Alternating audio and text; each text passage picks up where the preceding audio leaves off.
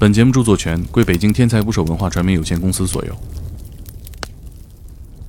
所有来我这儿看小阴唇整形的患者，我第一句话都会跟他们说：别管你长成什么样子，你都是正常的。如果你做手术的目的是为了让自己就是舒服，那这个是没有任何问题的。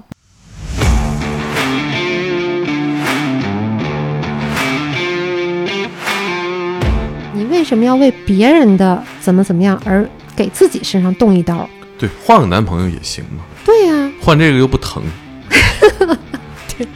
下回我用这个方法来说一下 你。折腾自己还疼，你换个男朋友没准更好。伤员啊，对，烧伤啊、烫伤啊，或者是战场上的伤员呀、就是这些。然后那会儿就说我们说我们天天制造牛鬼蛇神之类的，哎呀，各种理由嘛，反正就是斗嘛，批斗嘛我一。直不知道他学名叫什么，私处整形又叫男科整形，等等等等等等。准确来说是生殖整复专业，能概括两性的这个器官。对，不但膀胱会掉下来，子宫会掉出来，甚至肠子都能掉出来。因为女性和男性不一样在哪儿？我们是承担生育任务的。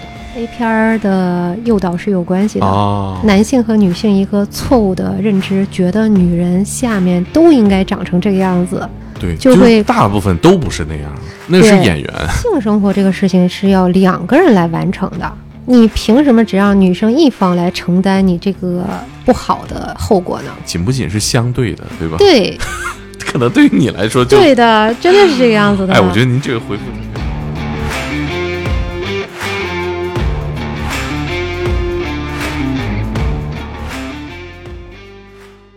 请点击订阅我的播客，拜托了。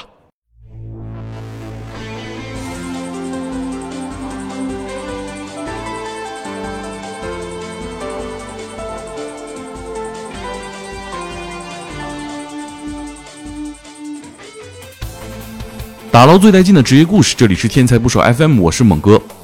这期标题怪不怪？我写下来，我马上抽自己个大嘴巴，冒犯。但是完成这期节目之后呢，我觉得没有什么不好意思，这是一个正经事儿。不评价他人的外貌，已经是今天人与人相处的一种基本礼貌。长什么样都应该被尊重，不应该被定义。这种情况下，应该去给外因下定义吗？这话就分对谁说了。我们今天故事中的人物呢，有些是因为阴唇过大或者产后漏尿而苦不堪言的女性，她们人数庞大，她们需要治疗。但很长一段时间里，外界对他们的回应是：不都这样吗？怎么就你事儿多？还有一部分女性并不知道别人的外阴长什么样，她建立了一个狭窄的认知，就总是看自己不顺眼，甚至被男朋友看不顺眼。不只是以上这些理由啊，还有各种我们无法听到的原因，她们忽视了外阴的呼唤，承受着痛苦，或者他们走上了手术台，在没有规范的整形手术中挨了一刀。二零零四年，李凤勇在八大处就职，成为了整形医生。他惊讶地发现，整个外阴整形领域一片空白，没有文献资料，给患者做手术全凭直觉。比如一些原本是修复阴唇的手术，有的医生就直接一刀全切了。原本应该走上手术台，却因为种种束缚被困在生活里。李峰勇意识到，外阴需要定义。她是八大处医院生殖整形的第一位女医生，她决定改变这一切，让大家正视这是痛苦，并帮助他们结束痛苦。今天的节目是我对她的访谈。这次录制我们会分上下期，今天更新的上期是聊女性的生殖器整形，下周我们聊男性的故事，一起听节目吧。哦，对了，提醒，这期会有关于受伤和手术的描述，对共情能力强的人有一点挑战。如果有顾虑，咱们就下期见。哦，下期也是他，那就下下期。走之前评论区留句话吧，咱们这这半个月后见。呃，听节目吧。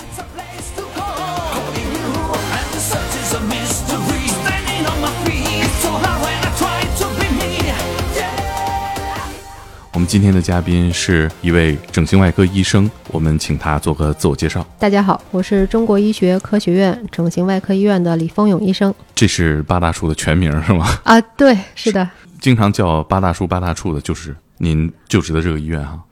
对我们医院的全称是这个，哦，就是比较长嘛，所以在跟别人做介绍的时候，通常会觉得这个名字太长、太拗口。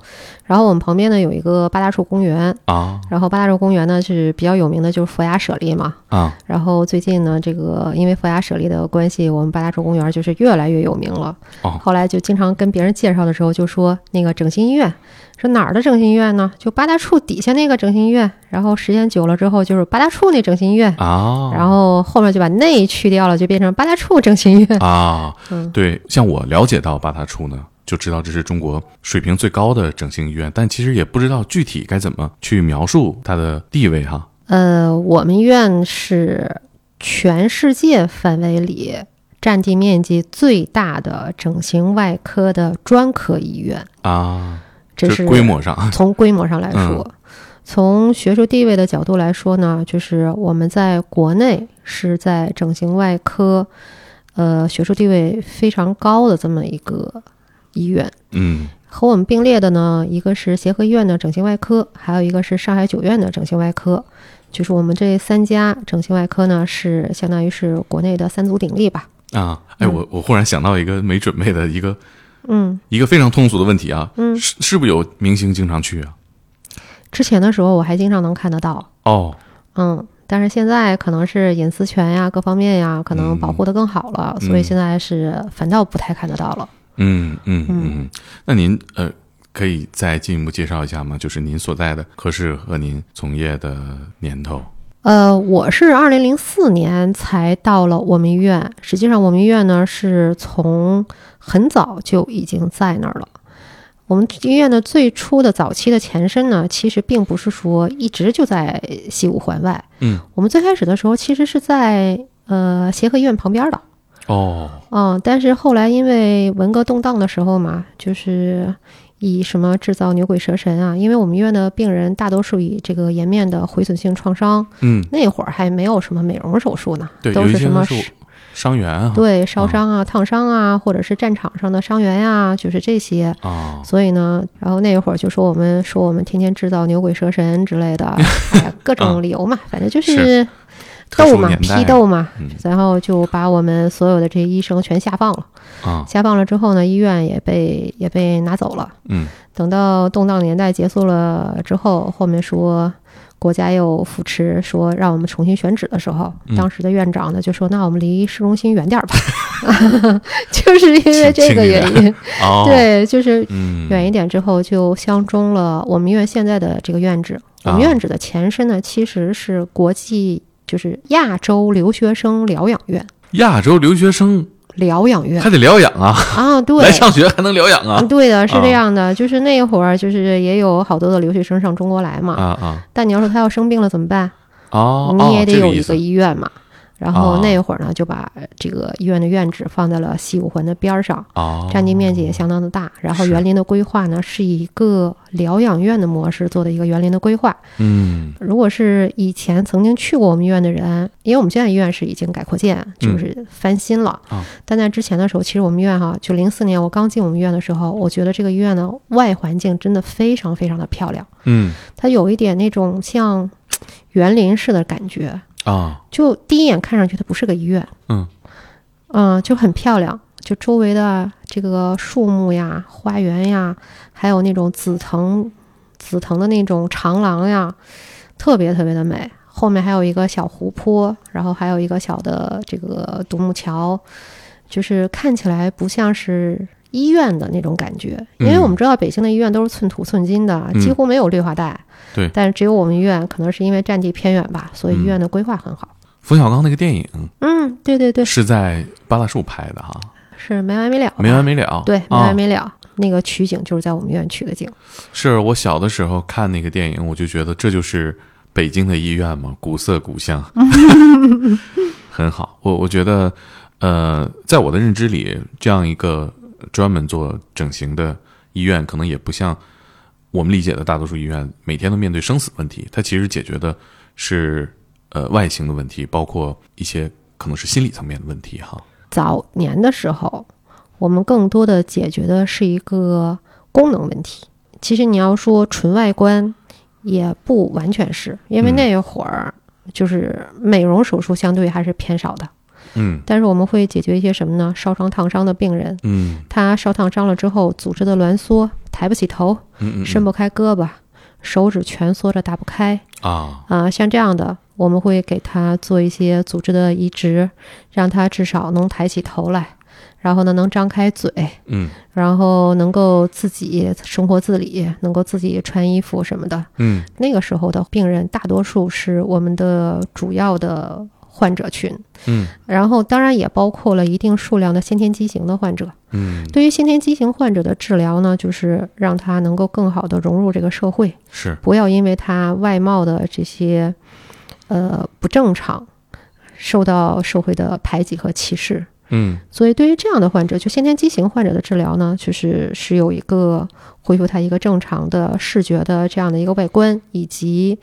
呃缓解他的这种心理压力，然后让他融入社会，这样是是当时的这个手术当中的主要的业务范围。嗯，那嗯后来呃长期从事的这个整形呢，其实我一直不知道它学名叫什么，有的叫私处整形，有的叫男科整形，等等等等等等，嗯还有叫妇科整形的。嗯。准确来说是什么名字呢？呃，这个名字一直没有统一，是因为什么呢？是因为这个行业本身是一个新兴发展起来的。嗯，就是在之前我们没有说，我们是我先我先解释一下整形和美容的这样一个概念。嗯，就好多人会把整形和美容混为一谈。嗯，实际上整形和美容它是两个完全不同的概念。虽然做的手术的内容可能是差不多的，嗯，但是目的是不一样的。对，整形手术是指的是什么呢？就是说你是一个有一部分畸形的存在的，嗯或者是说你不管你是先天没有发育好，还是说你因为后天获得性的损伤造成了这个的外观的一个毁损，那么通过手术的治疗，把你这个外观尽可能的恢复到正常的范围里来的这个过程，我们叫做整形手术。嗯嗯、美容手术呢是说你的本身的外观其实是可以归属在正常范围里的，嗯但是呢，你想要锦上添花，你想要精益求精，你在对一个本身就是正常范围里的这样的一个做治疗，获得一个更美观的效果，嗯这种才叫美容手术。嗯所以说，嗯，我们现在叫名字啊，就是说这个我们现在做的这个这个范畴，以前叫私密整形，啊现在呢叫会阴整形、妇科整形，就是叫什么的都有。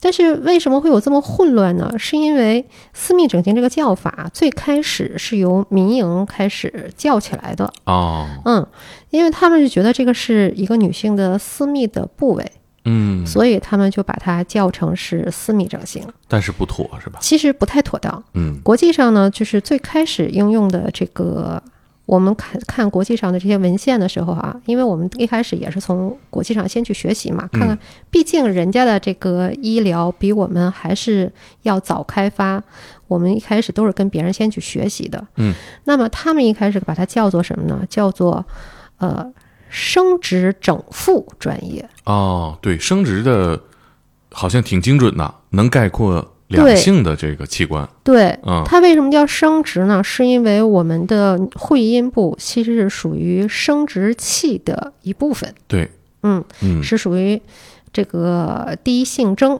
嗯所以你把它叫做生殖，再加上整形修复，嗯其实就是把整形的、修复的，嗯然后还有一部分美容的，它都包含到了里面来。但是你要说这个生殖整复吧，好多人就觉得是不是跟生孩子，我生不出孩子，哦。可能又要混。也有一点儿歧义的。对，一开始啊我们刚开始叫生殖的时候，我们也觉得有点怪怪的，因为那一段时间正好是做辅助生殖比较火的年代，不孕不育怎么对对，所以对大家就老觉得，哎，你们这个是难道是跟生孩子有关系的是吗？能求子。啊，对，嗯，然后大家就觉得这个生殖可能说出来容易被误会，后来说可能说，可能会造成很多人走错啊，或者呃，是对，还真的，我还真的遇到过哦，啊，真的遇到过，是推开你诊室的门时候，对，那他怎么说呢？进来之后就是说那个大夫，我要看妇科。我说、啊哦，我说我一开始想那妇科嘛，那也沾边儿嘛。哦，他可能没我可能是说明白我可能以为是他没说明白。啊等他坐在那之后，他就开始跟我说，我结婚多少年没有孩子。我就想，哦，我说姑娘，你好像走错了地儿。这也太远了，啊，对，是的到，西五环才想起来。这个啊，这个差专业差的有点太远了。是然后后面我们就说说我们定这个学术的，就是专业方向的时候，啊因为在之前中华整形外科压根儿就没有会阴整形的这个学组。哦，嗯，后来我们说定这个学学组的名称的时候，我们就好一通的商量，是。说叫成什么可能更贴合，而且不容易引起误会。最后我们把它其实定成了是会阴整形学组，会阴整形学组就是会阴的话呢，其实就不分男女性，就男女都嗯可以，但是就说的是会阴这个位置的啊整形美容手术这部分的内容都包含在里面了。嗯但你要说为什么还有人叫妇科整形的？啊因为如果单纯就是女性的来看这个方向的，那么嗯你就把它叫成妇科，那嗯男生嗯肯定就不会来了嘛。嗯，男生不会上妇科去求诊，是吧？对。所以我们现在科室名称也定成了妇科整形。哦，嗯那男性那边呢？男性那边的话，其实这就是一个 怎么说呢？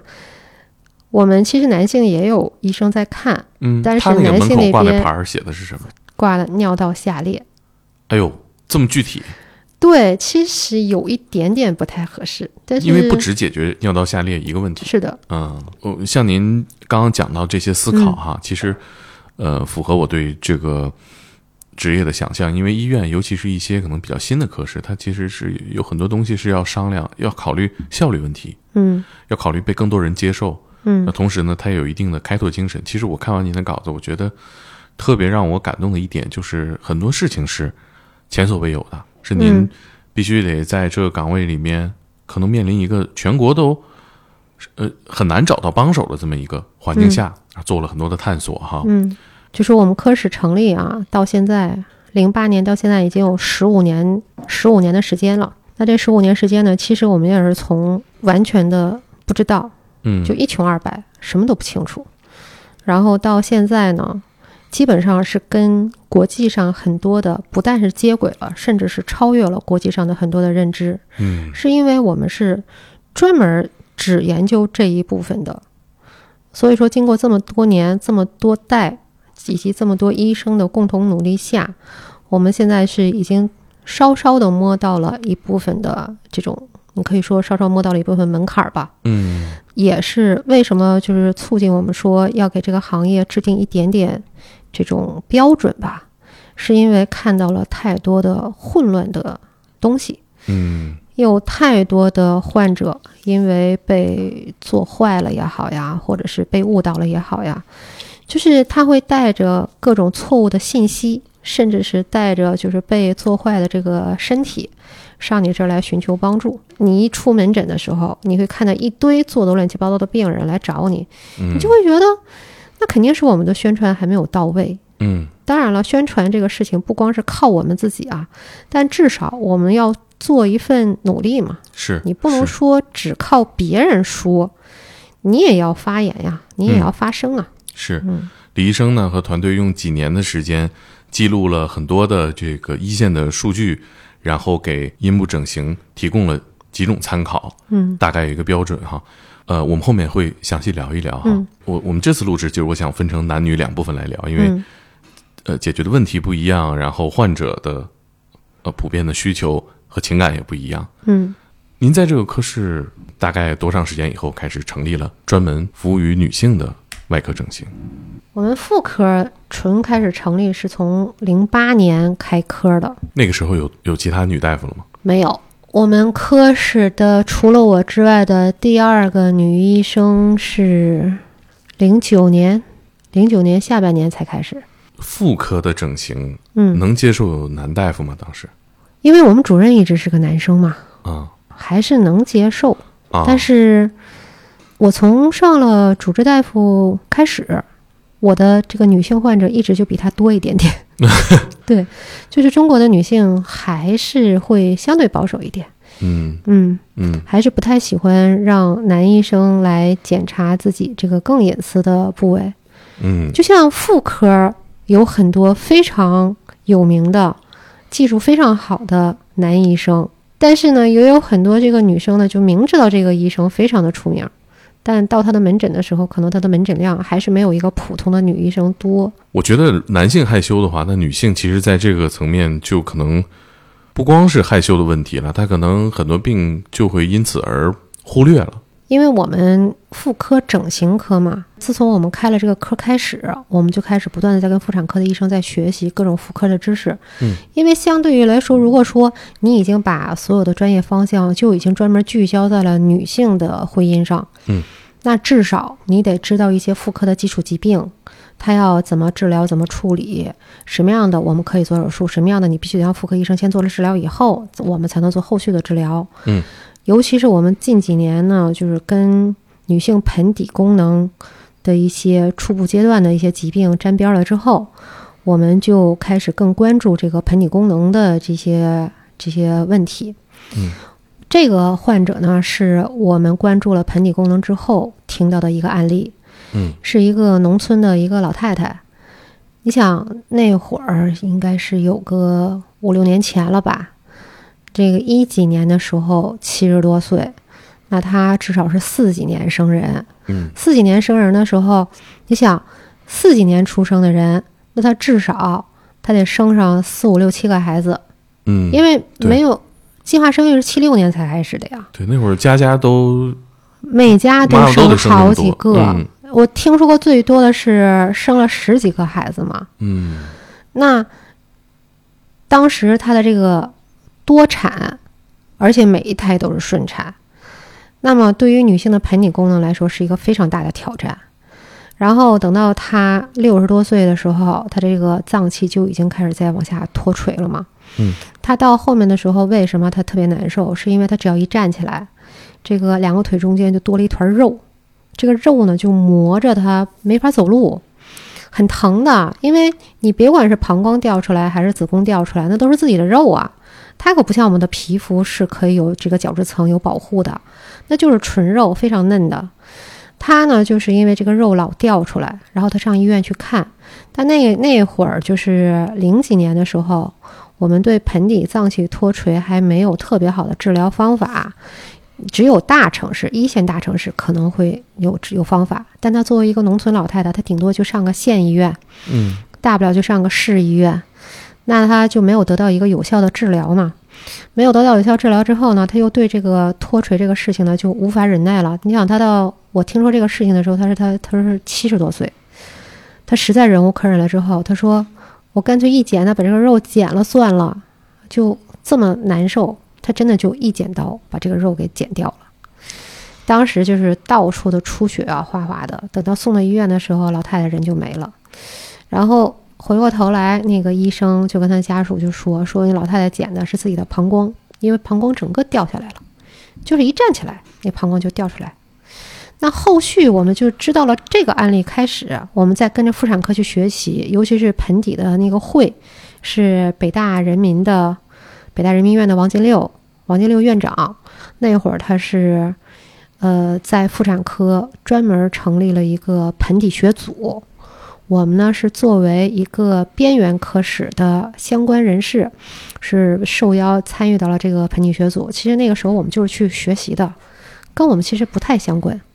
但是呢，我通过这个学习，我看到了更多的这种女性到了年老以后可能会出现的各种各样的脏器脱垂，不但膀胱会掉下来，子宫会掉出来，甚至肠子都能掉出来，甚至有的时候是一个包里边。都包含在里边了，什么膀胱、子宫、肠子全都在里边的，就是这种脏器脱垂。因为女性和男性不一样在哪儿？我们是承担生育任务的，我们这个下面是有一个和体内脏器连通的这样一个通道，就是通过阴道嘛。是。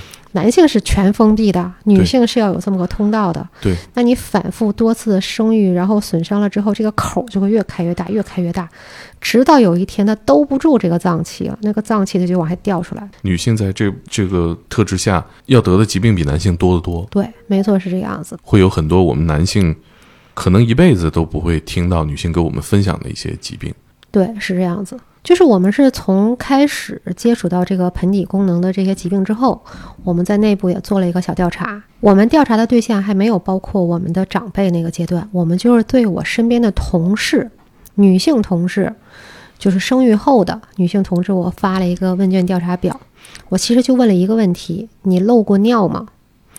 结果收回来的数据，我自己都吓了一跳，因为我们这个压力性尿失禁在中国就文献发表的这个发病率啊，二十岁以上是三分之一的概率，五十岁以上是二分之一的概率，哦，那太高了，非常的高的。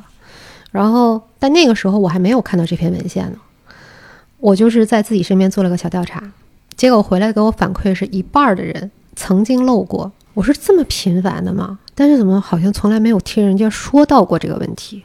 对。那整形科能在这件事情上为患者解决什么呢？除了妇产科能做的，比如说他给予一些合理的补充激素，那一是锻炼。让他进行这种盆底肌的收缩练习。如果你能够通过自己的主动锻炼，能够把这个肌肉，就是这个肌肉是对抗排尿，就是对抗漏尿效果非常好的一块肌肉。就是你对这个肌肉的自我锻炼已经到极限了，我已经锻炼的非常非常的好了，但我这个症状依然无法完全控制的时候，那我们整形医生能做什么？肌肉这个东西啊，一定要在正确的位置上。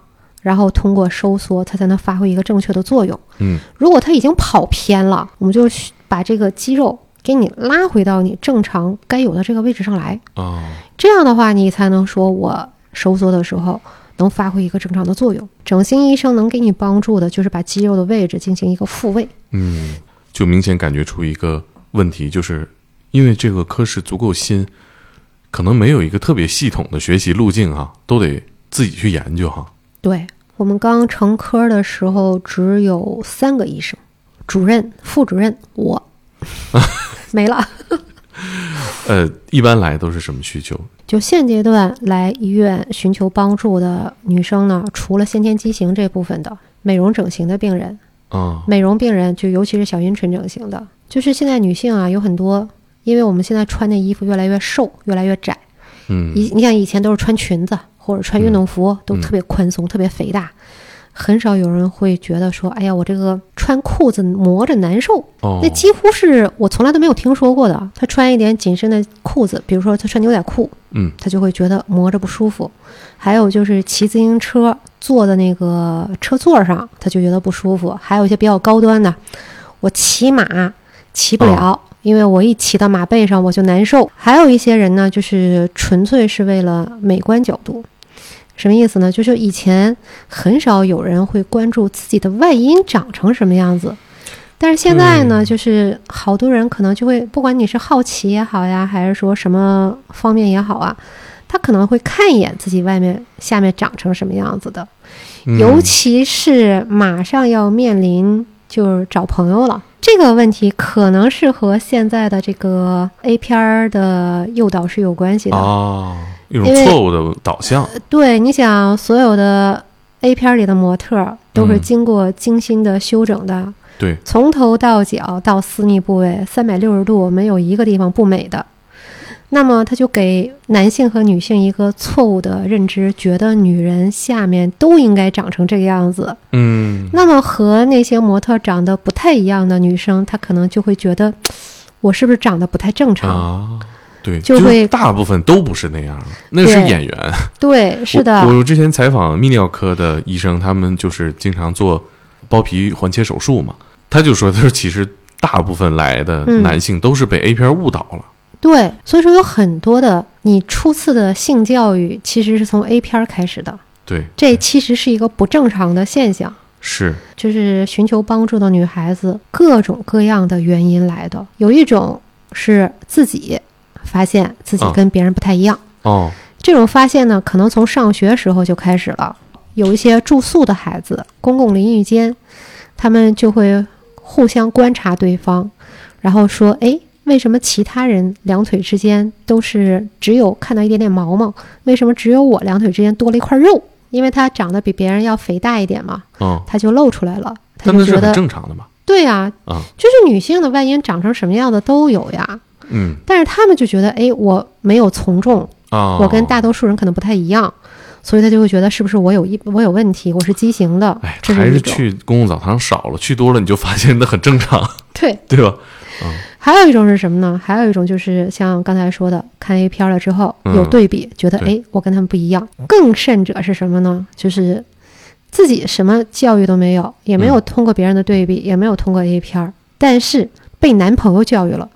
男朋友说：“哎，你这怎么长得跟别人不太一样 你看了多少人？你？”对，嗯，按理说女生就应该是你怎么这么有经验，是吧？嗯，嗯这应该应该是个第一反应。对但是呢，有一些女孩子呢，就是她真自我怀疑不知道，他真自我怀疑。对，她就、嗯这句这句话叫做走心了，啊，走心。她就觉得，哎，我是不是确实是不太一样？他就觉得啊，男生肯定经验丰富，嗯，那我是不是真的是不正常的？嘿，会被诱导。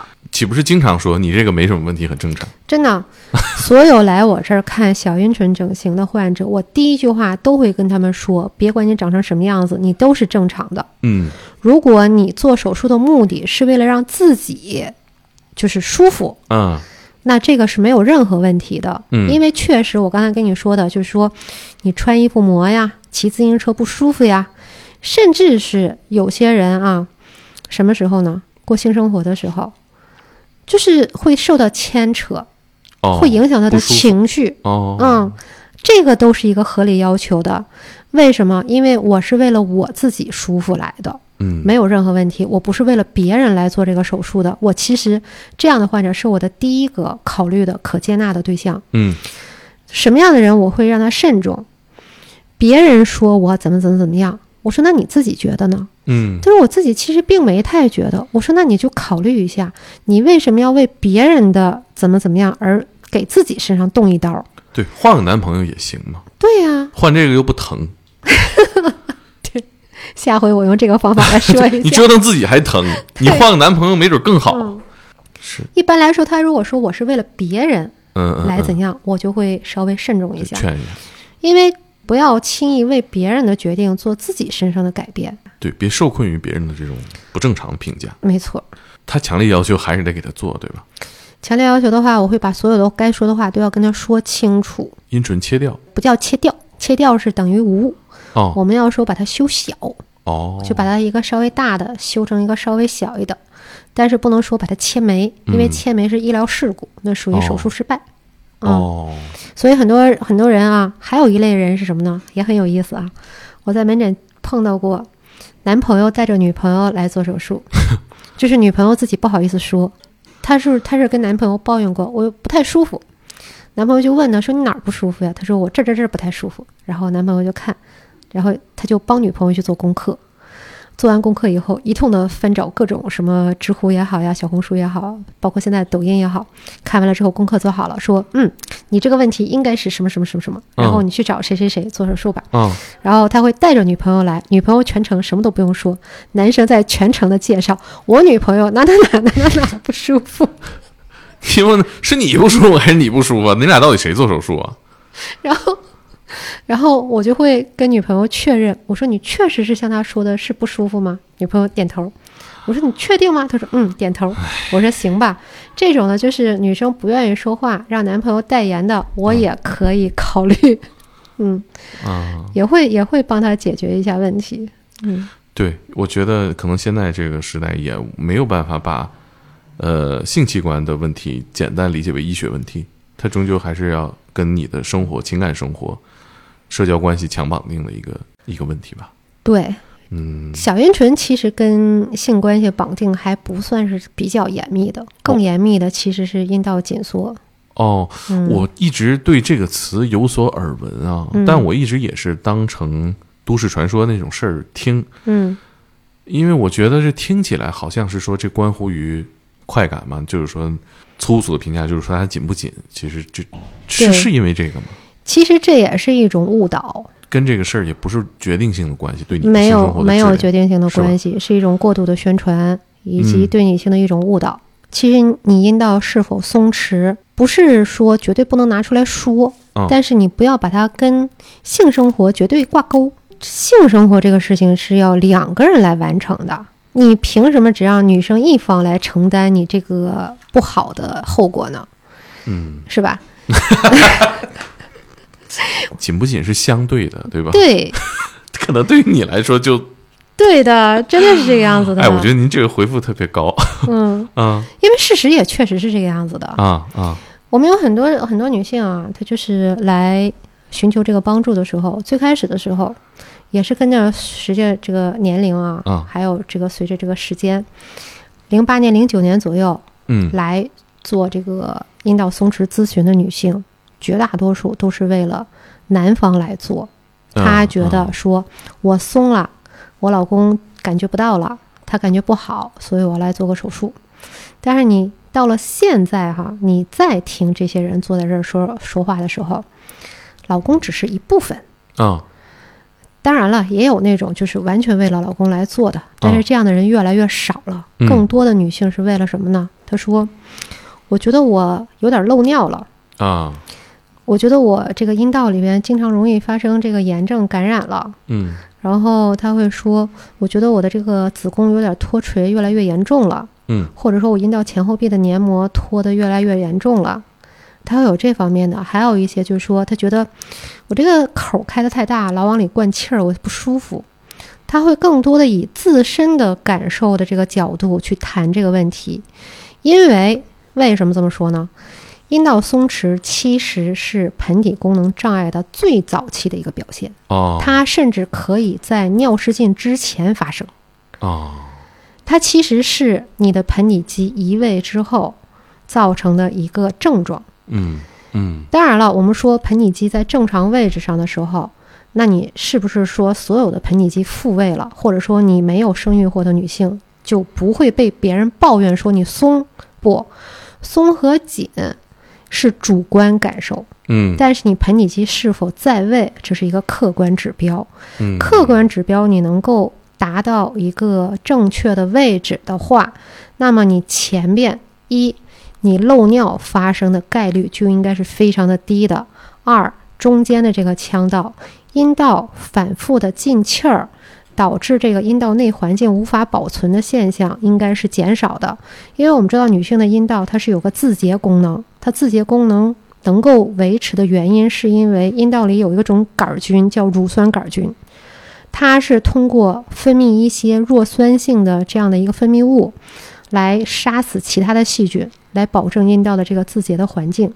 那它如果空气进的太多了，这个乳酸杆菌就死掉了，就没有了。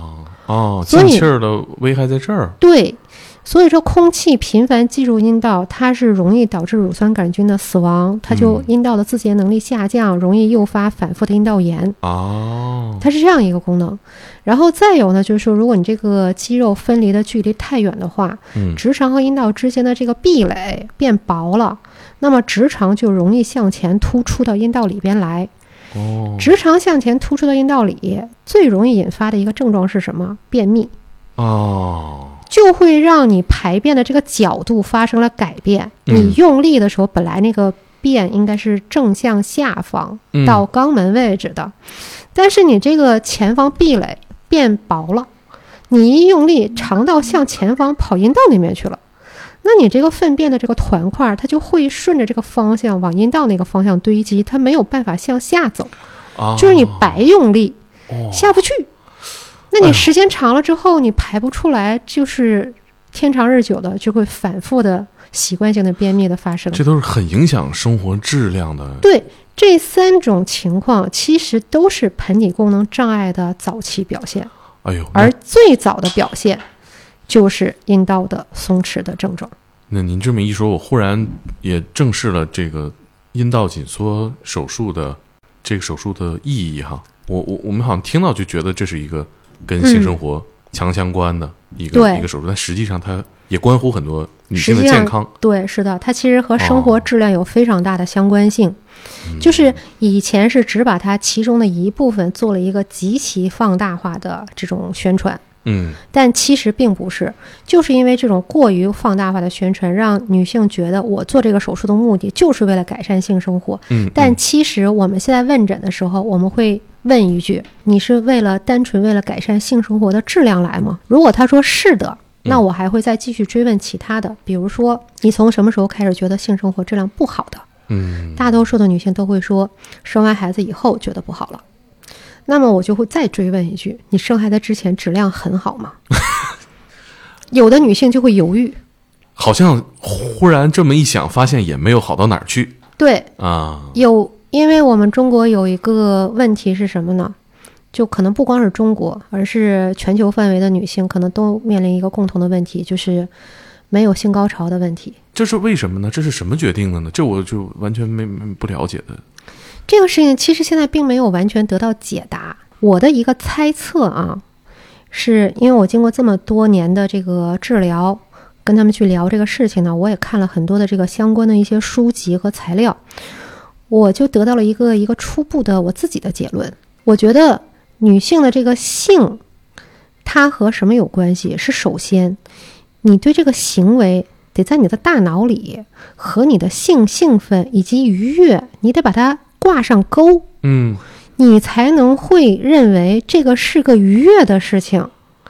嗯如果你这个钩一直没有挂上，那么这个动作、这个行为在你的大脑里，它就是一个普通的，甚至是让你厌恶的行为，嗯，就会造成你要么就是压根儿没有性高潮，体会不到；要么干脆就是个性冷淡、性厌恶。嗯只有你发自心底的认为这个事情是我喜欢的，我愿意和对方共同完成的，哪怕说是我自己个人行为，我通过这种自慰的方式也好，什么样的方式也好，我至少得认为这是一个让我身心愉悦的这个行为，嗯，你才能嗯诱发大脑觉得你的这个性快感，明白，然后才能诱导性高潮。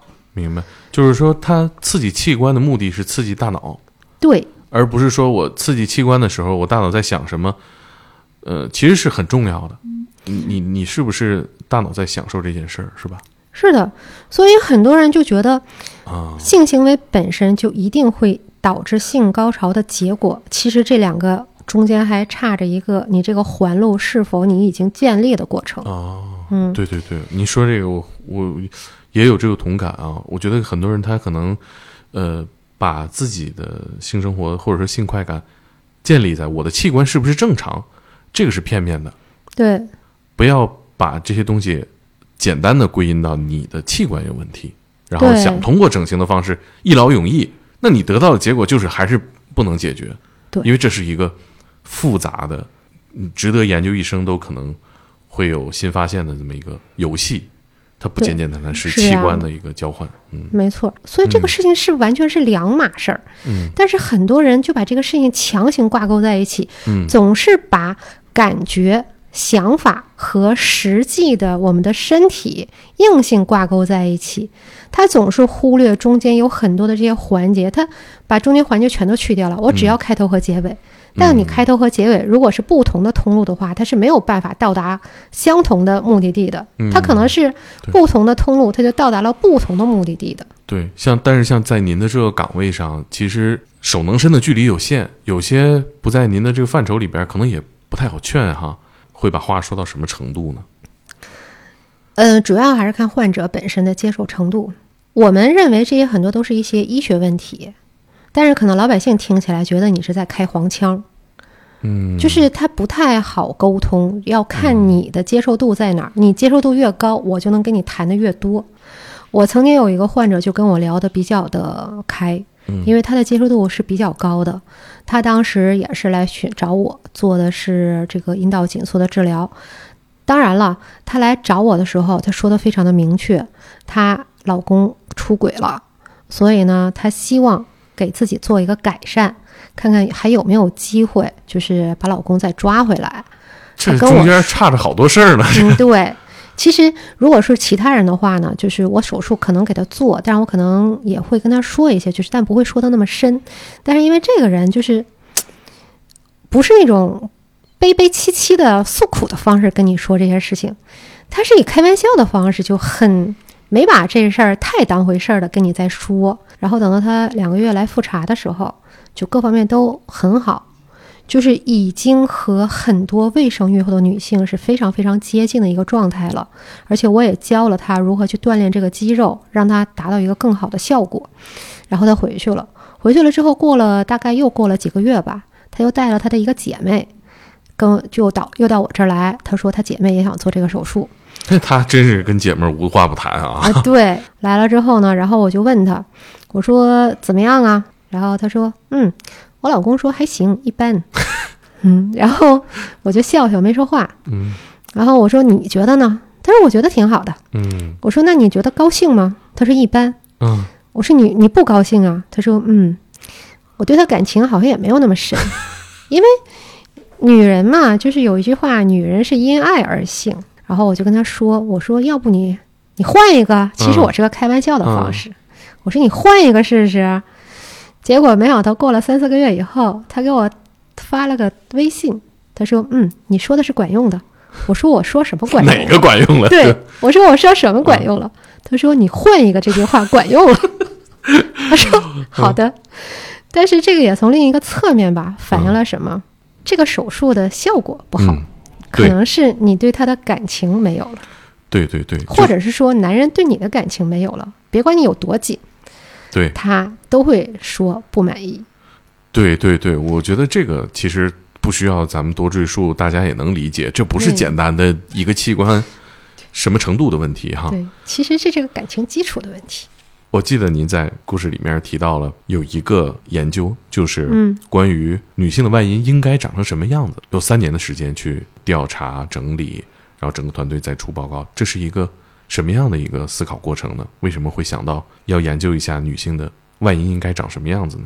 主要是因为当时我们女性患者接触的越来越多，然后那会儿呃做的最多的是两性畸形嘛，嗯两性畸形就是由部分男性、完全男性要反过来，甚至我们要做变性的病人。但是如果说已经是一个男性的就外观，你要做成一个女性的这样一个外观的话，就是你有好多的这个组织分布定位，你放在哪儿，你才能觉得我是一个看起来像一个正常女性的外阴？这就给我们出了个难题，因为我们一开始早期做的时候呢，就是凭经验，就是有很多的数值，比如说阴蒂头的大小小于一个厘米，就是给我们当时唯一的一个一个数值的标准。嗯那么你说阴蒂包皮的长度，也就是阴蒂体，就阴蒂头到它的这个埋入到耻骨下方的这部分外露出来，这个阴蒂体的长度多少？不知道。嗯我们大多数的时候是把它放在两个厘米，甚至是两个厘米以内。等到最后做出来之后，就觉得怎么这么怪呢？就觉得那个阴蒂头就挂在耻骨上，就怎么看都和正常女性的她就差着，但差哪儿呢？你又说不出来，就是怪怪的。那个年头是患者是就是要求没有那么的高吧，但是自己就觉得做出来的自己都不满意，必须得研究一下。你得知道正常女性到底该长成什么样子，你这些各种材那个结构的布局。女性外阴说起来好像就只有大阴唇、小阴唇、阴蒂、阴道、尿道、会阴体、肛门，好像只有这些。但如果你要是细化出来，你就会发现还有什么？还有阴蒂包皮，有阴蒂系带，有阴唇联合、阴唇后联合。然后会阴前庭，各种各样的那些周状窝呀什么的，好多细微结构。但是呢，它只告诉你这些细微结构在哪儿，是在正常女性身上给你指出来了，但是没有人告诉你这些细微结构的具体的参考的数值是多少。嗯那对于像我们整形外科医生来说，你是要把它做一个完全翻新的重建的话，嗯，你就必须得知道这些数值的区间范围，不然你没有办法重塑一个女性的正常外阴形态。对，像比如说她原本微调的话，可能回到一个她最接近的状态就行。对，但像重塑那种的话，你总得有个标准。没错，我们那个时候就提出了女性的一个美学概念和女性的这个各个数值的这种标准数值的概念，因为你像整形外科，你不管做什么部位，它都有一个美学标准。是就拿脸来说，三庭五眼，从古代开始就有这个标准了。对你现在去做也是这样。对，嗯然后到现代呢，只是说你这个越来分的越来越细化，分了好多亚型出来。嗯，说你嗯鼻子不光是说要三分之一的这个脸长度就够了，嗯你还分什么鼻根啊是哪儿啊，什么鼻根的高度是哪儿啊，然后骨性的结构到哪儿啊，然后软骨的在在哪儿啊，鼻翼呀、鼻小柱啊、鼻头啊，就各个方面都都有自己的标准了。那作为一个整形外科大夫，你又专门就做女性外阴的，那你自然也得有自己的一个标准和数值区间范围。是，所以是从临床的实际工作需求就推动了我们，你必须要做这个事情。然后我们就开始对所有的来我们医院做治疗的女性就开始做测量，别管你是不是打算来做这个妇科相关的这个治疗的，我们几乎恨不得逮着一个就测一个，先自己画了个图，分成了几个部分，必须要测量的数据都有哪些，列了一个超长的表。嗯然后就对着这个表，在女性的所有的人的身上就一步一步的去测量，然后把这个数值都填在这个表里边儿，然后一直测到了三百多个之后，然后我们就大概统了一下这个数据。其实我们测一百多个的时候就统了一遍，嗯，一百多个统了一遍之后呢，发现这个跟三百多个的数值差别不大。啊然后等三百多个测完了之后呢，这个学生也差不多快毕业了。嗯然后就必须要写文章了嘛。嗯然后说，那既然差别不大的话，那估计也就是也就这样了。嗯，就是再再来的停下了再来的样本都在这个数据的范围里基本上都在这个区间范围，啊没有上下太大浮动，没有了。啊，除非它是有那个极其严重的一个病理性的改变，那那种非常严重的病理改变，我们就筛掉了，嗯因为这一看就不在一个正常范围里的，那对对于我们来说就没有意义嘛。对，所以我们就筛掉了。大部分在正常范围里的，就是没有没有什么区别了。嗯所以我们就测了这几个数值嗯，就停下了，就没有再增加了。实际的这个嗯，作用，呃，体现在哪儿？就是我们后面按照这个测量的数据，再去做这种再造的这个治疗了之后，你就会发现，做完了之后，真的就和天生长得越来越像了。嗯因为我们有各种数值的这个区间分布范围了之后，你就可以在这个区间分布范围里把这个组织摆在那儿，然后再给它定点，然后做各种修整。等它好了以后，就觉得嗯，越来越像正常女性外观了。嗯，等于说有一个模型了。对，发表之后有得到什么反响或者回应吗？国内有很多的这个中心就开始跟着也测了很多他们当地的或者一些少数民族的，哦，这样的会不一样吗？就他们以为可能不一样，哦实际上差别不大。嗯嗯，还有一些国外的一些中心，就是看到了这个数据之后，他们也对自己当地的女性做了一个测量，嗯，然后我们也看到了他们的那个发布的数据，跟我们中国女性的这个呢，现在也做了一个初步的这个横向对比，发现嗯差距也没有特别的大。嗯嗯，就是这是没有本质上对会会会因为什么人而有有有巨大的差差异的，是没有的，是吧？对，目前没有发现就特别大的差异。嗯嗯，那像这些年走过来，科室里面现在有多少呃女性医生在？总共六个本家医生，有五个是女生，只有主任一个男生。就是患者也呃比以前要多了，有嗯。有有变化吗？多了很多，嗯嗯。就是你能明显感觉到，以前只有我跟主任出门诊的时候，嗯。一个星期大概看诊量是三十几个，嗯，但是现在的话，一个星期看诊量五六十，就未来肯定应该还会越来越多。而且不光是我们科室的人在开展这个业务，嗯。其他的就是我们院的其他科室的某些医生，也其实在开展这些业务，还有我们毕业的学生，嗯就是分布到其他的医院的，也在开展相应的业务。你要是说以这个，但凡从我们团队出去的人这个角度统计的话，那这个数值远远不止这些。嗯嗯，那您现在从零几年加入这个领域里面，有什么样的变化是您觉得特别好的，值得跟大家分享的吗？患者的开放程度越来越好了，嗯而且女性的这种为自我寻求自我的这种舒适度的这种角度的人越来越多了。因为早期的时候，就是好多都是，尤其是做紧缩的病人，都是我为我老公来做手术，嗯，或者是我为了我的家庭来做手术，或者是我为了挽救我的婚姻来做手术，没有几个人是为了自己来做手术。嗯但是现在阴道松弛诊断的这些人里，百分之八十都是我为我自己来做手术，嗯而且有的人很清晰的就说：“我看过你的宣传材料，就是他跟我说嗯说你说的那些什么脏器脱垂啊、尿失禁呀、什么的，我的长辈就有。我不想等我老了也像他们一样。那么他就是提前，我趁着我自己还年轻的时候，我要提前预防这个事情。嗯这样的人在逐渐的增多，其实是我所希望看到的一个情况。嗯嗯，嗯。那您现在有越来越多的新的伙伴加入进来，女性的整形医生，嗯，他们还会面临您最初那种困惑，或者说是性别上的孤独吗？现在不会。你看，医生都是女生，患者也都是女生，嗯适应良好。嗯你一呢，我们在不停的办各种培训班，嗯我们培训班的学员主要是全国各地的妇产科医生和整形外科医生，以妇产科医生为主。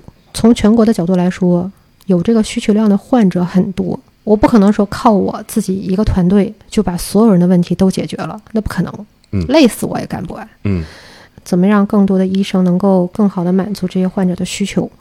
那就是你把这些医生培训起来，你至少得给他灌输一个正确的理念，一个这个手术的标准，你不能让他去胡做。尤其是妇产科医生更容易接触到这这类的患者，嗯，但是他们这个理念的转变是需要整形外科医生的这种去教育的，因为他们总觉得妇产科医生做这个事情直接就可以做了，根本不需要参与培训。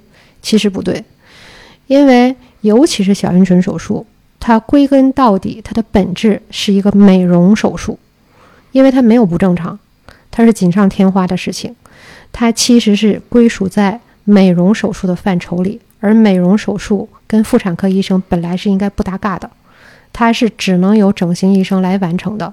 但是你如果要做这个治疗，我对他们的希望就是，你至少先接受整形外科医生的培训，然后再去做这个治疗，不要做出那种毁损状、毁损状的小阴唇，就是嗯要么就切没了，要么就切的支离破碎的，到处都露着洞了，然后再找我来修。我说，那你为什么从一开始你就接受一个正确的这样的一个教育，你去做的好一些呢？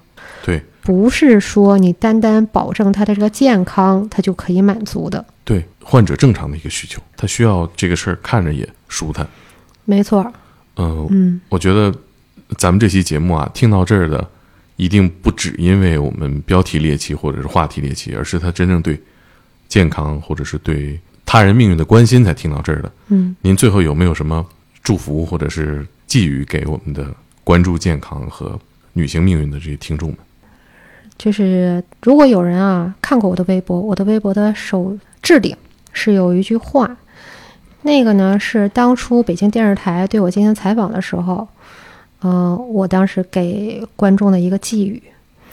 我其实这句话呢一直是不停的在和我的患者去说。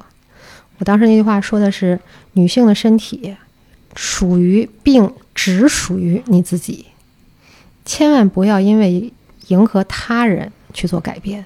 你做的每一个决定，肯定都是发自你内心的希望让自己改变并更舒服，你才去做这件事情。嗯不要听别人的，而是要听自己的。你身上做的任何的事情，只可能是发生在你自己身上。嗯痛与不痛，好与不好，也只有你自己知道。嗯，一定要三思而后行。您微博叫什么呢？我微博就叫八大处整形李峰勇医生，风是山峰的山峰的峰，永远的永。可以，呃也欢迎大家到科室去挂李医生的号，是吧？嗯，如果大家喜欢的话，就评论区表达一下，我们还可以再多请李医生过来聊一聊哈。嗯，好，那我们这期就聊到这儿，好，谢谢大家。谢谢。Falling asleep, drink sweet in the passenger seat. I'm with you so we could get something to eat. Know a place where there's nothing to see, so we can just talk about what we wanna be. Work out, we can work out, eh? But time's not a thing, so roll down the windows and we can just sing. La la la, not a worry in the world, and blah blah blah blah. It's not really true, but right now it is when I'm right here with you. We both look a mess, but we couldn't care less about the way that we dress late to the party. I hope we offend somebody.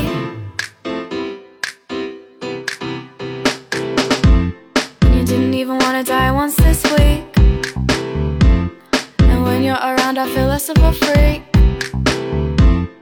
when you smile for real You make me smile for real Don't care if it's night or it's day Let's get some coffee so we stay awake And when you smile for real You make me smile for real And when you smile for real You make me smile for real And when you smile for real You make me smile for real And when you smile for real You make me smile for real Falling easily How about you take a seat with me